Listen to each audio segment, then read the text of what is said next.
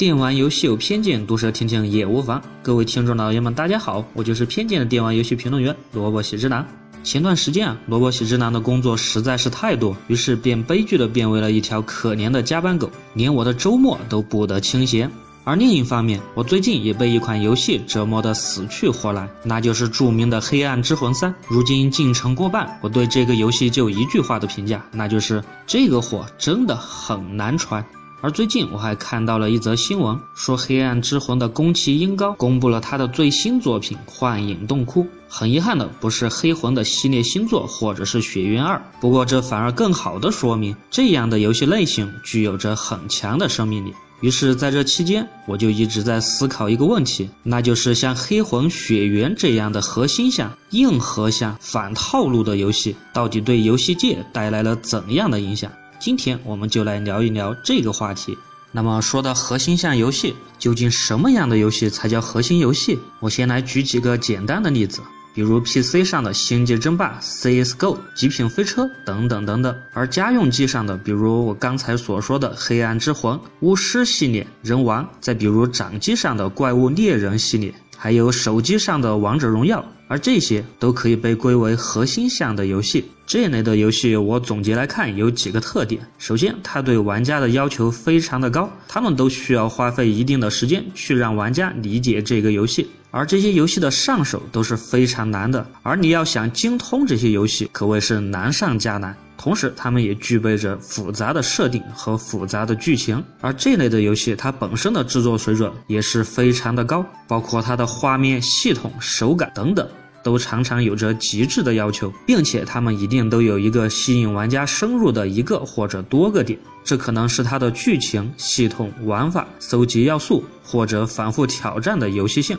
再或者这个游戏就是专门为了一部分的玩家而制作。只有满足以上的这些东西，在我看来才能算是一个严格的核心游戏。那么，核心向的游戏究竟能够带给我们什么呢？首先，对玩家来说，核心向的游戏才会值得玩家去反复的游戏，而在反复的游戏当中，它又能够让玩家们获得大量的游戏谈资，从而去和同样喜好这个游戏的玩家去交流分享其中的快乐。而这些游戏当中，必然的会有很多能够让玩家深入发掘下去的游戏要素。简单来说，就是让玩家觉得玩这个游戏真的很值得。而对于游戏开发者来说，核心向的游戏意味着有着核心向的玩家，有着固定的群体，于是他们就能够有固定的销量作为基础的保障。而且这些核心玩家除了会给系列的正统作品的本体带来收入之外，游戏的很多衍生品也能带来不菲的收入。比如，如果你的游戏够核心，那么你的游戏人物不就可以出成手办吗？另外，这对游戏开发者来说，核心向的游戏，这对游戏的持续制作，其实在一定的程度上大大降低了难度和成本，因为他们可以通过相对于广泛的玩家群体来说，只了解极少量的核心玩家的想法作为样本，就能够研究清楚游戏系列的进化方向。而对于游戏行业来说，一个核心向的游戏，它能够在同样的类型中树立一个标杆。从而更好、更明确这个游戏的类型，更详细的阐述这个类型的样子。而从大的面上，又能够让整个行业保持新鲜的消费者注入，从而形成一个良性的循环。这些听着貌似的很美好，不过看看我今天要讲的标题，我说的是核心游戏可能是游戏界的一颗毒瘤。那么又为什么会这样说呢？首先，这些核心的游戏系列会让游戏的制作者形成一个惯性的思维，他们会认为有死忠玩家的支持，就说明了游戏做得足够的好。死忠说这个设定好棒，然后他们就这么干了，而根本不会去管其他玩家对这个设定的喜好。比如游戏系列中最容易走进死胡同的，那就是越来越复杂的系统。因为对老玩家们来说，他们早就习惯了这个系统，再在这个系统上增加一点复杂性，他们完全能够接受。但是对于新玩家来说，一些本就足够复杂的系统还要更加的复杂，很显然的，他们就会更难的上手。而同时，这种惯性思维又会让游戏的系列不思进取，不求改变。因为事实证明，不用改变太多，反而能最大限度地保证核心玩家的群体数量。这里举个经典的游戏《怪物猎人》系列，核心玩家们最在意的只是下一个版本能不能砍到更多的龙，能不能有更强的装备，而这些都无关整个游戏的架构。很少会有人去在意下一个版本会不会加入一个玩家 PK 的系统，而这完全都是因为老玩家并没有那么在乎，而游戏制作者为了维持老玩家的利益，也选择了不动。于是游戏就会越来的越固步自封，而另一方面，核心游戏它会导致玩家之间一个长长的鄙视链。那些核心玩家之间会对一些不懂的、不喜欢这个游戏的其他玩家而大肆的鄙视，他们往往看不起同类型的其他游戏，比如前段时间的经典例子：玩《黑暗之魂》的看不起玩《人王》的，玩《上古卷轴》的看不起玩《巫师》的，玩 GTA 的看不起玩《塞尔达传说：旷野之息》的。而逐渐的，这会形成一个封闭的圈子，玩家在其中只有出口，而外人则无法进去。可以想象的是，如果没有外力，这个圈子定然会越来的越小。这里最为典型的就是那些粉丝向的游戏。首先声明，萝卜喜之郎个人觉得粉丝向的游戏也是一种核心游戏的分支，而这类型的游戏可以说简直就是为了粉丝而生。他们完全无视广泛玩家的市场需求和游戏技术的发展。正所谓，喜欢玩的就觉得好，不喜欢的就觉得垃圾。而对于这些粉丝们，还偏偏的不在意，还会觉得这其中的一切都是理所当然。比如我举一个 PSV 上的《刀剑神域二》。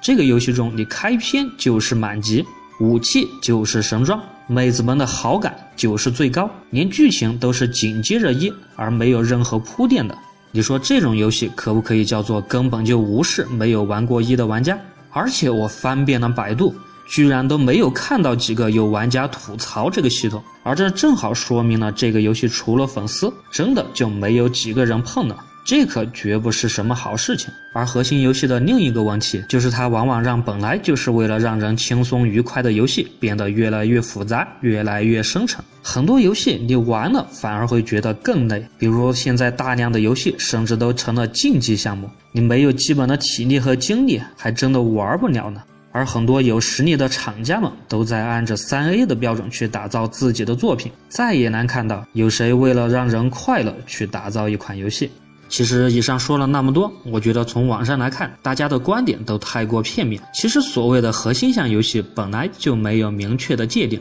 在萝卜喜之郎看来，所谓核心的只有玩家，而没有核心项的游戏。任何游戏皆可核心，比如超级马里奥一代到现在都还有各位大神玩，难道这个游戏就不叫核心项游戏吗？所以我在这里奉劝一些自以为在做着核心项游戏的厂家。其实一个游戏核心不核心，这是取决于玩家的。游戏不好玩，我保证你下一代就无人问津。所以提高游戏的品质比什么都重要，不要总是一味的想着迎合老玩家的需要。而同时，我也奉劝一些自以为自己玩着核心向游戏的玩家，游戏是有很多很多的，请你最好不要总是沉迷于在一个点上，请更多的玩玩不同的游戏吧。除了怪物猎人、黑暗之魂，你也可以试试三国无双，说不定会带给你新的乐趣。而又把话说回来，其实游戏为什么非要那么核心？我想起一次在任天堂的发布会上，知名游戏角色马里奥幽默地给宫本茂戴上了一撇大胡子。